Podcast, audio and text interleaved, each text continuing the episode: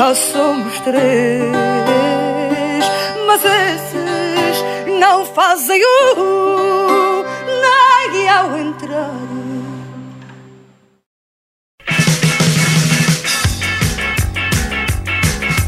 O fado de Carmo Rebelo de Andrade estava traçado desde o dia em que nasceu, em agosto de 84.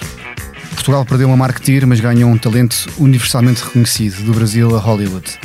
Discretamente, com a sua simplicidade e o seu sorriso inconfundível, Carminho, a CR7 do fado, prepara-se para conquistar o mundo.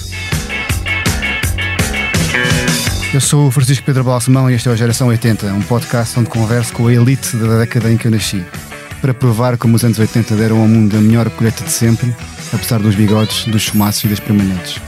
Venha comigo neste regresso ao futuro da geração dos livros, ambiciosos e sonhadores.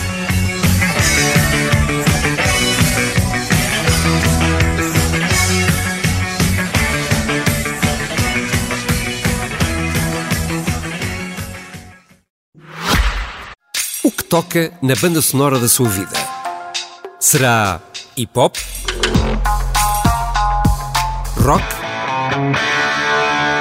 Country? Na BMW temos estado a afinar instrumentos e esta é a nossa sinfonia. Este é o som da nossa natureza, da nossa visão por um futuro sustentável, de como queremos e podemos construir já hoje um amanhã melhor. BMW.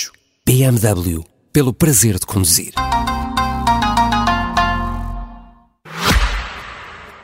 Olá, Carminho. Olá, Francisco. Muito bem-vindo a este podcast. Obrigada. Uma vez tu disseste que não sabias o que serias se não fosses fadista. Achas que era inevitável este caminho? Acho que sim. Uh, tem a ver com expressão, expressão artística. Não, não, não consigo imaginar-me.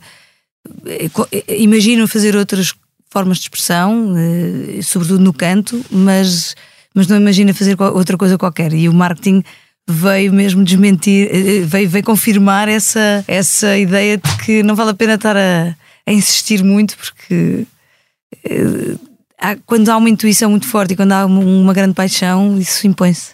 Tens também o, facto da tua mãe ser, ser fadista, conhecida, e o teu pai, que era engenheiro civil, depois acabou por largar tudo e é construir, ou neste caso, criar uma casa de fatos para, para que a tua mãe pudesse também cumprir o seu sonho.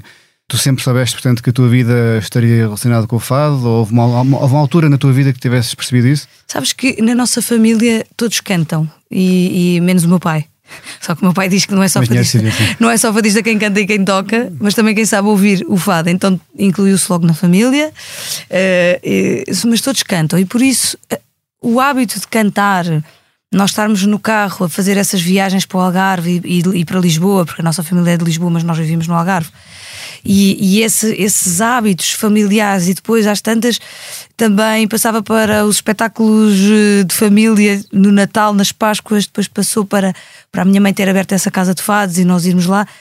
Era tão transversal na nossa vida o canto e, o, e, a, e a interpretação e a música que eu nunca imaginei que isso pudesse ser uma profissão, porque até, até comentei isso com o meu pai, às tantas, quando decidi que ia fazer essa viagem, eu dizia, mas eu, eu, não, eu não posso fazer do fado uma profissão, porque isto é muito fácil para mim. Eu às tantas, quando acabei o meu, a minha facu, a faculdade de marketing e publicidade, decidi fazer uma viagem à volta do mundo, juntei algum dinheiro a cantar o fado nas Sozinha? fado. Fui sozinha, depois fui com uma, uma prima minha foi ter comigo, depois tivemos a viajar por aí, sem telemóvel, na altura, hum, chamadas baratas, então mais valia uh, não gastar dinheiro a fazer chamadas e não perder o aparelho, que também era caro.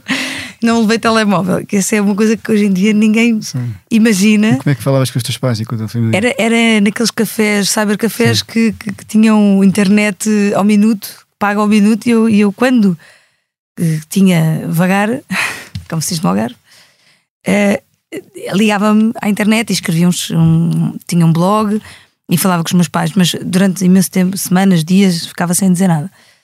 Enfim, mas essa viagem foi muito importante porque foi essa a, a forma como eu descobri que talvez pudesse vir a cantar e fazer disso uma, do fado uma profissão, porque até lá eu pensei que uma profissão tinha que envolver uh, a tal faculdade, acordar muito cedo, ter um, um computador. Isto foi antes ou depois da faculdade? Isso? E esta viagem foi depois, depois. foi exatamente a seguir. Já cantavas? Sempre cantei nas casas de fado, mas era uma coisa muito.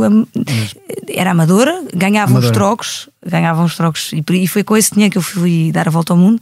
Mas era tão natural para mim cantar e era tão fácil, tão simples na minha cabeça, na, na, era tão intuitivo. E o meu pai uma vez disse: Mas há duas coisas importantes. É que, primeiro, é, é muito importante dar valor e agradecer o facto de nós podermos fazer aquilo que gostamos. Portanto, não esnobres essa ideia de, de fazeres aquilo que gostas, que isso não tem um valor. Porque há muita gente que gostaria de o fazer e não pode. E segundo, não penses que não vai dar muito trabalho, que isto vai dar tanto trabalho.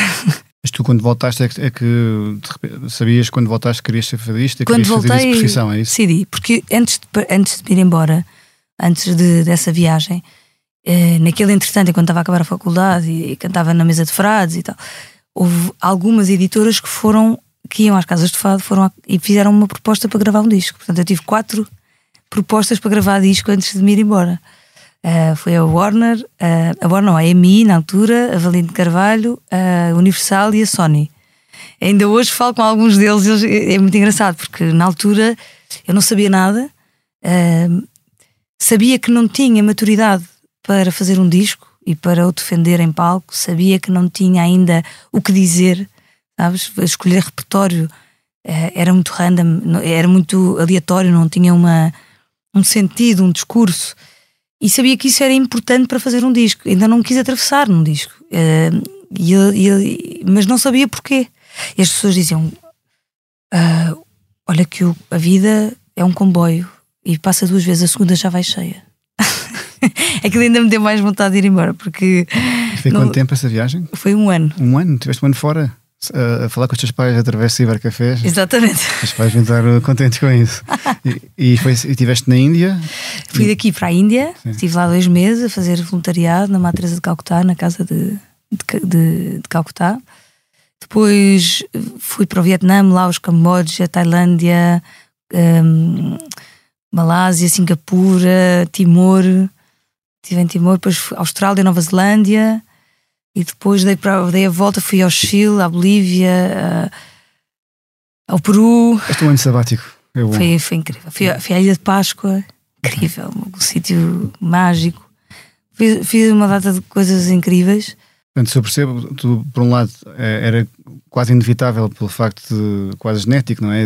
O facto de teres tido esse, os teus pais e a tua mãe em particular, e depois os dois irmãos também que todos cantam, mas por outro lado tu querias mesmo ter a certeza que, que era isto que querias para, Sim. para a tua e, vida. e que eu era capaz. Que eras capaz. E que era uma coisa que vinha de mim. Uh, e, e, essa, essa determinação que eu, que, eu, que eu sinto que foi muito intuitiva, que eu, que eu acho que se voltasse atrás, eu fico admirada com essa pessoa que eu fui nessa altura Uh, fico orgulhosa e, e, penso que se eu seria capaz de o fazer agora, percebes? Porque... Como é que reagirias se fosse o, o teu filho uh, a pedir para fazer? Ou as tentações todas que, que, que, que, que nos aparecem, não é? E coisas muito. Porque gravar um disco era, era o sonho de qualquer pessoa que, que estava a fazer, eh, que estava a cantar e gostava de cantar, e, e, pessoas que estavam da minha geração na, na altura, o sonho delas era ter um contrato para fazer um disco. E eu estar a dizer que não, aquilo era. era era, era ambíguo dentro de mim, mas havia qualquer coisa que, que, de muito ingênuo e de muito um, primário, digo eu, de, de, de, inocente, de quem é muito jovem e que, e que vai muito mais facilmente pela intuição e sem pensar no que vai perder, não é? Depois chegas cá e dizes, mãe, pai, já tenho certeza que é isto. É e depois qual é que é o primeiro, o primeiro dia do resto da tua vida? O como, é primeiro como passo. É depois comecei a trabalhar com o meu primeiro manager na altura fui ter com. Porque várias pessoas vieram ter comigo nessa, nessa altura em que, como viam as editoras também a querer isto, depois assim é uma espécie de um pequenino circuito. Uh, que viam, olha, aquela. Eu, eu, imagino, hoje em dia, o que é que seria? Tipo, há lá uma miúda que canta muito bem ali naquela casa de fados, não sei o quê, e eles vão ver. E, e, havia várias, algumas pessoas que me perguntaram o que é que vais fazer a seguir, depois conta comigo, se quiseres, não sei o quê. E quando eu voltei, comecei a pensar quem é que podia ser. E então um, comecei a trabalhar com essa pessoa, depois fui, fui fizemos um, um contrato com uma editora, com uma, das, com uma dessas editoras, foi com a Warner. Na altura era a IMI e agora é a Warner. E, e pronto, e aí comecei a pensar no disco, fui para o estúdio, comecei a, a, a definir que aquele meu primeiro disco seria de facto os 25 anos, porque eu só gravei aos 25. Uh, e, e por isso foram os meus primeiros 25 anos a escolher repertório, quais eram os fados da minha vida, os fados que eu, que eu não cantava, mas que eu gostava de, de arriscar. Portanto, foi uma espécie de hum, resumo, por isso é que se chama fado. Chama-se fado o disco porque era mais ou menos o resumo desses anos de fado e por aí fora. Depois por aí. Recomendarias a alguém com 21, 20, 22 anos fazer um ter uma experiência semelhante à tua um ano, seis meses? Toda a, gente. toda a gente. Aos meus sobrinhos, estou sempre a dizer, vocês vão. Ao teu filho também? Ao meu filho. É? Se Deus quiser, espero, eu espero, eu espero conseguir dizer ao meu filho. Não, vou conseguir. Acho que essa, essa parte é a que mais me fascina na, na parte da, da, do desenvolvimento e tendo um filho, que, que é a ideia de que eu, eu quero é ser uh, a, a, pessoa que proporciona o, o melhor crescimento e a, e, e a capacidade dele, dele adquirir confiança e felicidade possível e não a ideia de o, de o aprisionar porque é meu. Percebes? Foi a primeira coisa que eu senti quando ele nasceu. Foi esta pessoa, não é? Eu não conheço esta pessoa, quem é esta pessoa? Por isso não pode ser meu. É meu, é, vem de mim, mas ele não é meu, não é uma propriedade minha. Então hum, existe muito essa, essa, é, essa, esse desfazamento de, de, de posse uh, quando olho para ele, até porque a personalidade dele surpreende diariamente e às vezes eu fico pensando, não, sei de onde é que veio esta pessoa, realmente não, não pode ter sido de mim, porque é muito melhor que eu. É, dar-lhes asas também, não é? E, e no, no, teu caso, quando crescias, o, o, facto de eu também ser fadista nunca te procurou influenciar? Os meus pais são exatamente igual assim. É. O meu pai também está tá sempre a dizer que, que que a geração seguinte, e nós falamos de geração, nós achamos que a de 80 é melhor, não é? Mas, mas o meu pai diz que a, geração, que a geração seguinte é sempre, é sempre melhor. E que ele vê que os filhos, ele acha que os filhos dele são muito melhores que ele. Um, só, só faz um pequena parte é que diz que uh, menos o pai dele, pronto, porque ele acha que o pai dele foi melhor que ele. Uh, o que deixa as minhas, as minhas tias, que são irmãs dele, confusas. Porquê? Afinal, sou, a geração seguinte é sempre a melhor, menos a do meu pai. Então nós. Enfim. Tu tens, mas tu tens também ganhaste ou herdaste essa humildade e há bocado falavas também em gratidão dos teus pais. É uma coisa também que eles têm Eu vejo isso neles. E eu, eu acho que os meus pais. O meu pai, por exemplo, nessa questão da viagem, tu perguntaste algumas vezes e, e faz sentido que é, o meu pai nunca me disse não podes fazer isto. Ele dizia eu não, eu não o faria. Sim. E isso deixa-me muito mais responsabilidade, já viste? Porque, porque às vezes, se eu tomar a decisão de fazer, independentemente, porque tenho essa liberdade, eu tenho que pensar muito mais vezes porque é que o meu pai não faria. E eu vou, eu vou contrariar a opinião dele, e às vezes eu estava certa. Não quer dizer que, que, que o meu pai. Ele diria, eu não faria. E, e, no, e no caso da viagem, eh, lembro-me que eles só começaram a fazer uh, algum tipo de, de, de, conselhos e de advertências, ou não vais por aqui, não vais por quando eu já tinha os bilhetes comprados. Até lá não me derrotaram em nada, não me, não me lembro deles me terem dito uh, não vás, ou cuidado, ou qualquer coisa como ah, vai, mas que medo. Eles não puseram medo nenhum. Foi... E naquela altura era um bocadinho diferente, porque lá está, nós não, tínhamos, não éramos tão ligados, uh, as comunicações não eram tão fáceis, uh, era um bocadinho mais distante. Uh, e não havia muitos portugueses a fazer essas viagens, eles não tinham nenhum exemplo de alguém que eles conheciam que tinha ido, portanto, bem, foi assim um bocadinho aventura. Dizes há bocadinho que hum, os teus irmãos também cantam. Algum deles canta fado? Cantam todos fado e, e cantam todas outras coisas. Um deles canta fado, que é o Rodrigo, uh, o Francisco. Mas fado como primeira, primeiro sim, género musical. Sim. Canta na, na, mesma casa de fados onde eu cantei uh, a minha vida toda, quer dizer, a minha vida mais, mais velha. Que era a Mesa de Frades, que é a Mesa de Frades. Sim.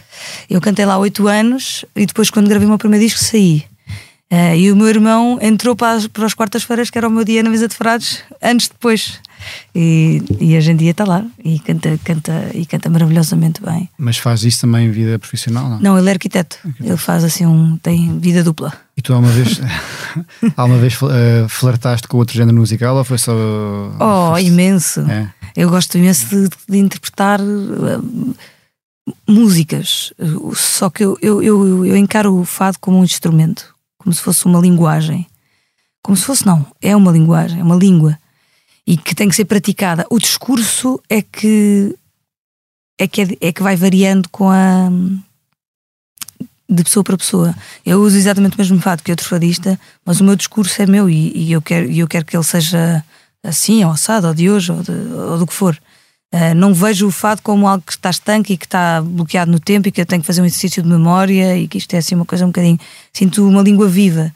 Uh, e então aprendo também a interpretar outras, outras linguagens, um bocadinho como se eu falar. Uh, posso falar várias línguas, francês, inglês, mas para dizer que amo alguém, se calhar tenho que usar o português para ser mesmo convincente.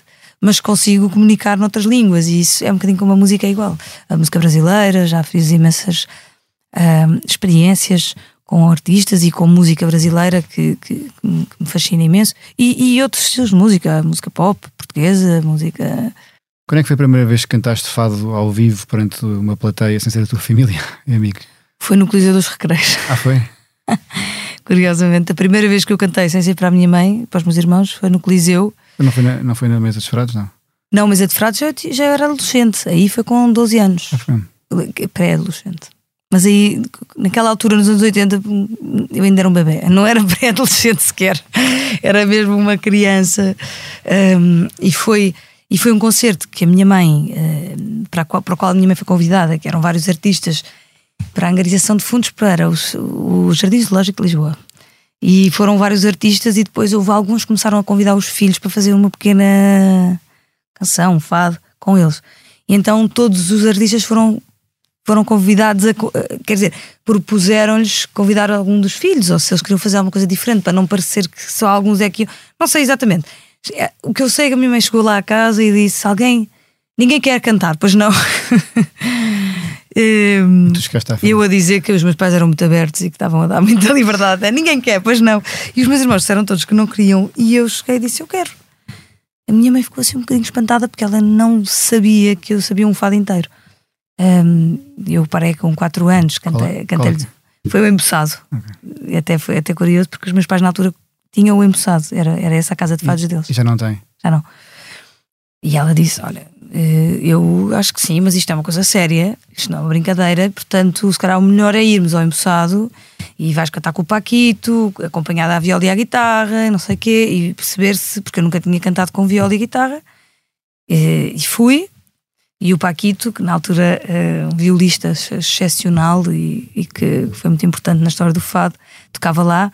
Ele disse: Ó, oh, Terezinha, deixa a miúda ir. Que ela tem mais andamento, tem mais tempo, é, é mais afinada e tem mais tempo que algumas a ganhar cachê. uma piada, claro. Eu tinha, eu tinha 11 ou 12 anos, era uma, era uma espécie de mascotezinha.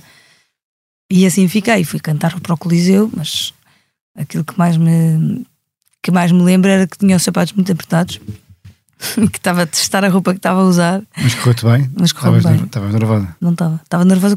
Tive, o objeto tive mesmo para trazer a, a, saia que eu usei, que a minha mãe encontrou, mas depois já não era nos anos 80, já era um bocadinho, depois foi nos anos 80, 90, portanto eu já não trouxe, trouxe aqui isto. Eu ia, eu ia te perguntar, eh, uma vez também, ouvi alguns que tu recebeste um primeiro cachê aos 7 anos, que era uma, uma casa, uma piscina da Barbie. É. Isso é verdade? É verdade. É, é essa história? Essa história é que eu vivia no Algarve com os meus pais e, e havia uns amigos que viviam numa casa muito, parecida, muito, muito perto, a pé. E nós fomos lá e eles fizeram, fizeram lá uma noite de fado. Não, não fizeram noite de fado, mas estavam todos a jantar e houve alguém que, que disse: Então a Carminho não quer cantar um fado? Qual é o cachê que quer para cantar um fado? Assim a fazerem brincadeira. E eu, a piscina da Barbie. e, e ficou um silêncio. E, ah, que graça e tal. A sério? E eu, a sério. E só cantei quando ela me garantiu que me ia dar a piscina da Barbie.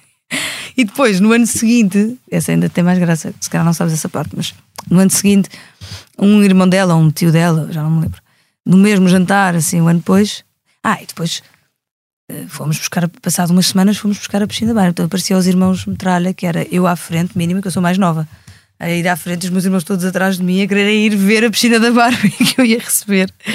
Foi assim um momento marcante. Pagaram-te, pagaram-te. Eu só cantei um fado, também só sabia um na altura. E depois, no ano seguinte, eu pedi mil contos. Pronto, não, não ganhei os mil contos, mas também não cantei. Sim, isso era um bocado. Mas um, enfim. Um, um bocadinho um aumento assim, a inflação era bastante alta. Eu estava com um bocadinho de, de, de confiança, é? a mais, talvez. Tive um bocadinho de confiança, mas correu-me mal. Neste nosso podcast pedimos aqui aos nossos convidados para trazer aqui um, um objeto que te faça, enfim, trans, que transporta ou que te faça viajar até aos anos 80. O que é que tu trouxeste aqui hoje? Eu trouxe uma moldura com uma fotografia uh, na minha casa no Algarve, em que eu estou com 5 anos sentadinho ao colo do meu pai. É. Uh, e, e vê-se aqui na imagem o, o Jaime Santos Júnior com, com a viola é filho do Jaime Santos, guitarrista, é uma pessoa muito importante no fado, os dois, a acompanhar a minha mãe a cantar. Um, e eram noites frequentes na minha casa, porque no Algarve não havia muitas casas de fado, então a minha mãe fazia as noites de fado em casa e eu, eu tenho essa memória. Uh, e vêm-se aí outras pessoas importantes para mim, o Edmundo Albergaria tocar a guitarra e o Pedro Veiga, que já não, já não está cá, mas que foi um guitarrista muito importante e e que acompanhou muitas vezes a minha mãe. E pronto, e, e, portanto, deves, como deves calcular, ter isto em casa. Um, e aqui está o meu tio Adolfo, que era o meu vizinho, que foi uma pessoa muito importante para mim também, como se fossem avô. Era ele e a, e a Antonieta, que era, que era a mulher dele, viviam mesmo à minha frente. Esta, esta fotografia transporta-me para imensas coisas, porque foi a altura em que eu vivi no Algarve. Foi desde os meus 2 aos 12 anos. Uh, foi a altura em que eu tinha esta família e eu dizia vou diretamente, porque era, eu chegava da escola, eu nem ia à casa, ia logo para a casa dos meus vizinhos. E eles faziam tudo e mais, não tinham filhos, então eu era tipo uma neta. Um, faziam masagrãs e faziam os trabalhos de casa, sei lá, faziam tudo o que eu, que eu queria.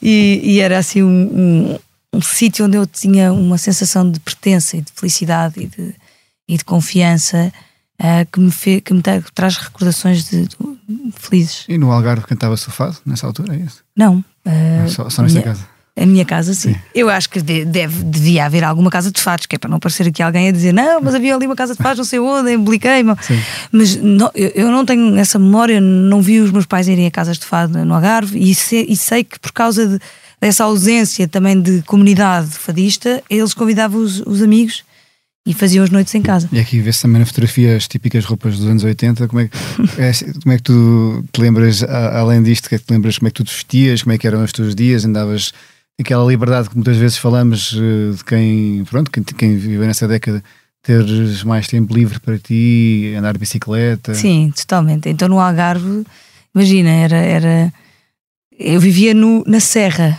não vivia perto do mar. Eu estava, eu estava, eu estou mais perto do mar agora do que quando vivia no Algarve. E, e, era uma pequena aldeia chamada Paderne, eh, ao pé de Bliqueime, e nós andávamos com uma liberdade de, de bicicleta, lá está, íamos, a, íamos à Ribeira sozinhos, fazíamos piqueniques, fazíamos cabanas, era, era um sítio muito mágico desse ponto de vista, nem, nem sabia que as pessoas viviam de outra forma, não é? Depois, quando vim para Lisboa, foi pior. Para mim, uh, como, como experiência. Hoje em dia é a minha cidade, mas, mas foi uma. São as memórias mais felizes da minha infância, são, são lá. És mais nostálgica ou és mais de olhar para, para o futuro? o que é que achas? Sendo que eu sou uma fadista. Pronto. Mas também és uma pessoa que, que sai da sua zona de conforto com Sim. alguma facilidade. Não, não é? eu, sou mais, eu sou um bocadinho nostálgica, é verdade. Mas eu, mas eu não sou de, de me prender, como te disse há bocadinho, não acho que, que, que, me deva prender às memórias e a ficar presa, até porque tenho imensa falta de memória. Eu trato imensas vezes esse assunto nos meus fados e tudo mais, porque eu não tenho memória, acho que é importante para nós basearmos o, o nosso presente, mas de facto, uh, e o futuro, e preparar o futuro, não é? Mas mas a ausência de memória causa-me até alguma angústia. Então, se calhar essa, não sei, nunca pensei nisso, mas uh, a ideia de retorno e de voltar ao, aos fados, aos mesmos e essa repetição pode ser a busca dessa memória. Mas uso o fado, e esta palavra usar é premeditada porque é, é uma utilização de, um, de, um, de uma ferramenta para poder expressar-me e expressar para o futuro, certamente. Portanto, acho que são um misto das duas. Eu tenho uma curiosidade, tu és muito exigente contigo própria e perfeccionista e no bom sentido da palavra, obviamente hum, também dizias alguns que não procuras o virtu virtuosismo, mas ao mesmo tempo é, tens esse, queres mesmo sempre superar-te. Tens um filho que acho que é da idade do meu, é de maio de 2020, não é? É. O meu também, pronto. Ah. É, deve, deve, tem, temos que apresentar um ao outro. E hum. eu quando durmo mal, e durmo muitas vezes mal, não só por causa dele, mas por outras razões também, Eu chego ao trabalho com olheiras, mal disposto. Tu, quando dormes mal e tens um concerto no dia seguinte, não podes dar ao luz, enquanto artista, de, uh, enfim, estar mal disposta, estar mal disposta ou, ou de, de, estar pouco inspirada. Isto eu já fiz esta pergunta, não, não aqui neste podcast, mas amigos meus também que são, que são artistas. Um, como é que isso é, é, consegues conjugar isso? Eu acho que isso é tudo matéria-prima que se utiliza. Uh, eu, na, eu acho mais difícil para ti uh, do que para mim, porque agora pondo as coisas assim, talvez seja mais difícil para ti, porque tu tens muitas pessoas, uh, quando chegas, há pessoas que precisam da tua energia também para. E eu, quando vou cantar, um, posso refugiar-me nesses tais fados, nessas. nessas há, há fases da minha vida, e, e, não digo acordar mal disposta, cansada e tal, isso acontece, e, e, de facto são dias, e as pessoas. A voz é orgânica, os artistas são humanos, e, mas, mas fases da vida que.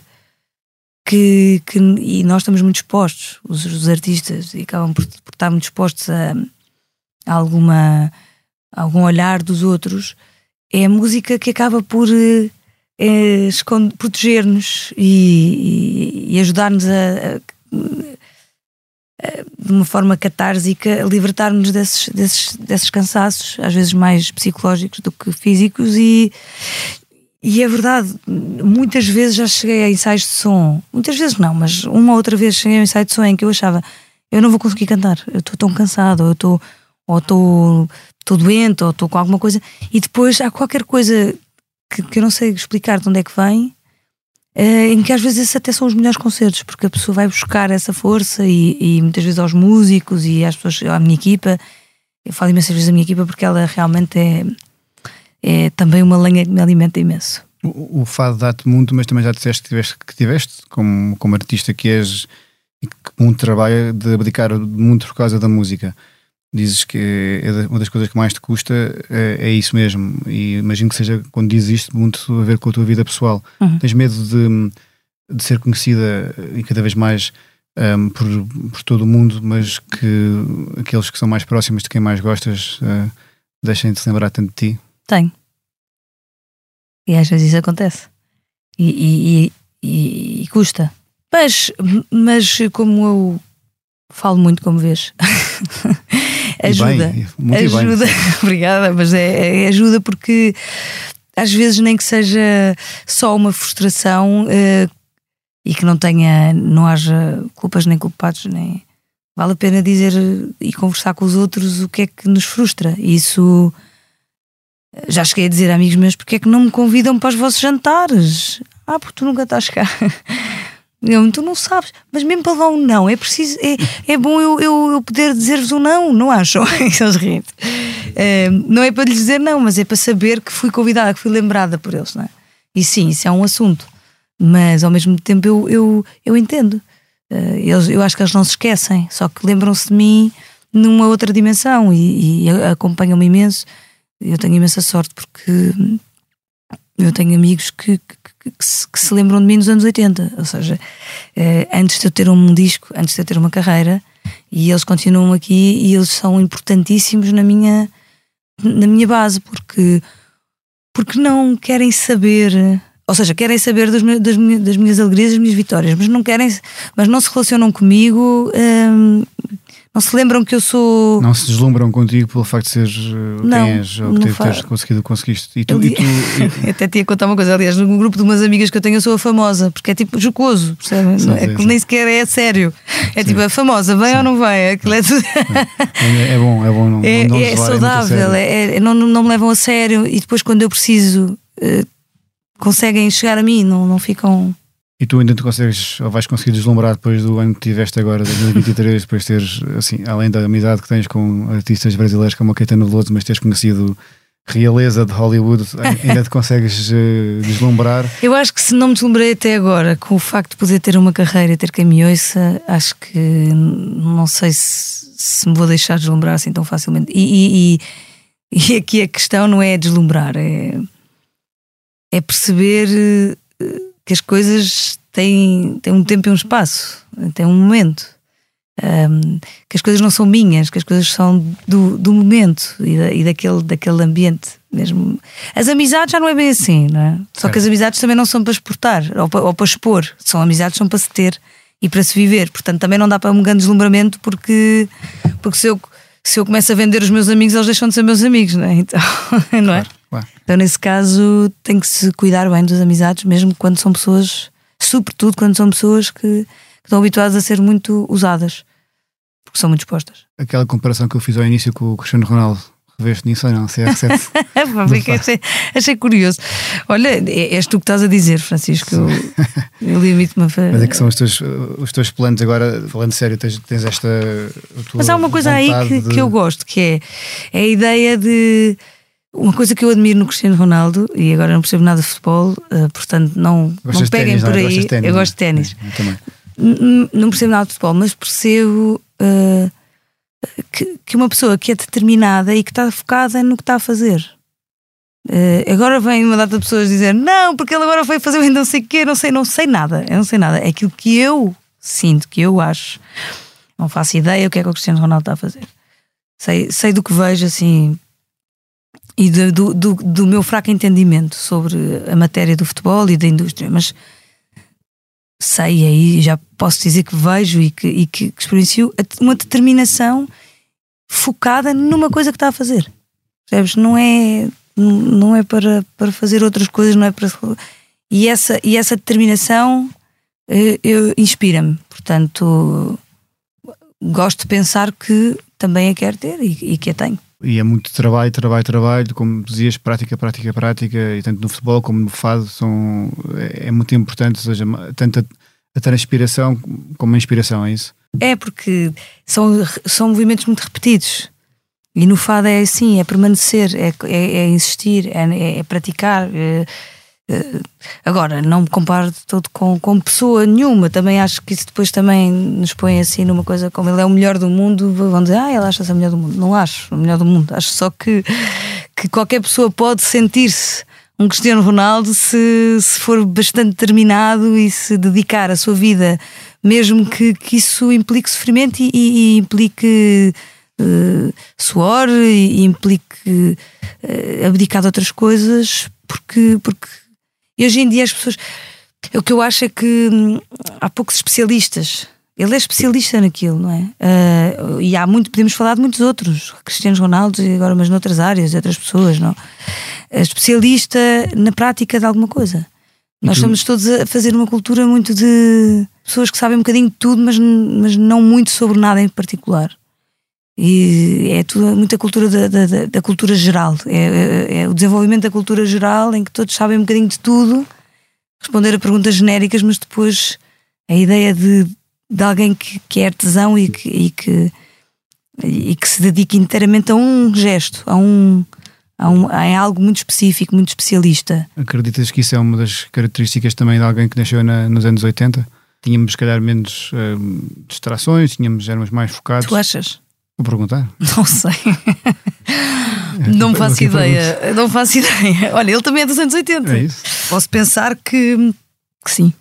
Como é que, como é que tu vês daqui a, daqui a. Sabendo que este ano fazes, fazes 40 anos, Hum. Desculpa estar-te a dizer isto, mas eh, enfim. Agora essa foi baixo. Foi, não foi? mas, não, mas pronto, mas é isso. É, é porque eu não sabia. Eu, também passei sabes? por isso. Eu também passei por isso. Eu também passei por isso, sabes? E, mas é, não, é, não há problema. Passas assim e, e depois já, já de repente tens 41. Como é que tu vês daqui a 40 anos, em 2064? Eu acho que me vejo a cantar o fado e a falar sobre fado. A... Ou a ter a minha casa de fados, a minha chavarica.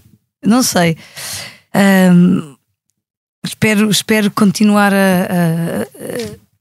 a, a, a, estar apaixonada pelo que faço, uh, seja lá o que isso for, que, que eu vá fazer com 80 anos. Espero estar apaixonada porque é o que eu sinto que estou. Uh, constante, eu sou apaixonada pelo que eu faço. Eu, eu, eu, fico, eu ficava aqui um dia inteiro a falar sobre fado e a, e a ouvir fados e a e a, e a cantar os mesmos fados que eu já ouvi e que já cantei centenas de vezes. É, é um privilégio mesmo. E lembro-me sempre do meu pai quando ele diz isso, quando ele dizia que privilégio que é poder fazer o que se gosta e, e poder viver disso, porque há pessoas que podem fazer o que gostam, mas depois têm que sempre deixar aquilo para segundo plano porque é preciso viver e é preciso uh, girar e essas coisas todas. Para acabar, porque é que a geração de 80 é a melhor de todas hoje? porque tem os melhores uh, exemplares. e porque é que são os melhores exemplares? O que é que nos faz? Olha, eu a geração melhores? de 80 foi, uma, foi é, é, é a geração do da televisão com poucos canais, por exemplo. É uma memória que eu tenho, é, é, é, de pessoas reunidas a uma mesma televisão, ou uma mesma mesa, ou uma mesma. juntas. Uh, e acho que essa. Temos que estender isso até 92, portanto, mais quando nasceu a SIC, podemos levar a SIC. Sim, não podia resistir. Estendemos só até 92. Sim, sim. Uh, e eu, eu tenho essa memória dessa, da, da ideia de de estarmos até agora, agora, nem me lembrei disso, sabes? E agora estou aqui na própria Faz mal, também da SICA dizer canais, que era ótimo sim. sermos só dois, três canais.